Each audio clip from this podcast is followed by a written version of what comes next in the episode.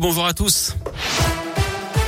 On commence par vos conditions de circulation dans la région. Ça roule bien sur les grands axes. Prudence tout de même sur les hauteurs avec euh, des problèmes de neige hein, ce matin, notamment dans le Puy-de-Dôme, la Loire ou la Haute-Loire. Des opérations de déneigement étaient en cours ce matin. Normalement, ça va mieux.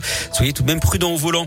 À la une, le passage du projet de loi sur le passe vaccinal au Sénat aujourd'hui avec l'audition du ministre de la Santé Olivier Véran. 100 000 personnes ont manifesté ce week-end contre le texte. À Lyon, une grenade lacrymogène lancée par la police a atterri dans la chambre d'une fillette de 11 ans en marge de ces rassemblements d'après le progrès. L'enfant n'a pas été blessé, mais sa mère annonce qu'elle va porter plainte. Dans l'actu régionale, cet incendie qui a ravagé un appartement à Saint-Jules-à-Pondu, près de Roanne, dans la Loire hier. Les secours ont été déployés peu avant 16 heures. D'après le progrès, cinq personnes ont été légèrement incommodées par les fumées. Aucune n'a été transportée à l'hôpital. Et puis en Loire, un homme de 53 ans a lui été pris d'un malaise au volant à Loud vers 17 heures. Hier, sa voiture a quitté la route pour terminer dans le clapier d'une propriété privée. L'homme a dû être ranimé par les secours avant d'être héliporté vers le CHU de Clermont-Ferrand. Nouveau week-end agité dans plusieurs communes de l'Ain. Dans la nuit de samedi à hier, des habitants de Meximieux ont été réveillés par un incendie de voiture. La piste criminelle est privilégiée. Des jeunes ont été vus avec un bidon en main quelques instants plus tôt. L'incendie a pu être rapidement maîtrisé, les flammes menaçant la maison du propriétaire du véhicule. Autre feu de voiture un peu plus tard à Amberieu en Bugey et Saint-Rambert en Bugey. En l'absence de témoins, les causes de ces incendies restent eux pour l'heure indéterminées. Le sud-ouest en alerte rouge. Quatre départements sont placés sous très haute surveillance par Météo France à cause des risques de crues et d'inondations. Les Landes, les Pyrénées-Atlantiques, les Hautes-Pyrénées et la Haute-Garonne. Plusieurs routes ont d'ailleurs été fermées.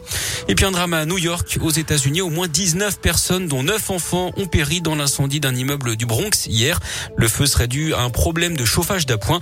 Les victimes ont été retrouvées à tous les étages du bâtiment qui en compte 19. Cet incendie est l'un des pires de l'histoire récente de la ville d'après le maire de New York, Eric Adams.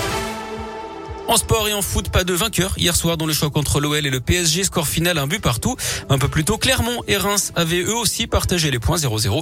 Je rappelle que le match de Saint-Etienne face à Angers avait été reporté à cause du Covid au classement Lyon et 11e, Clermont 15e, Saint-Etienne toujours dernier.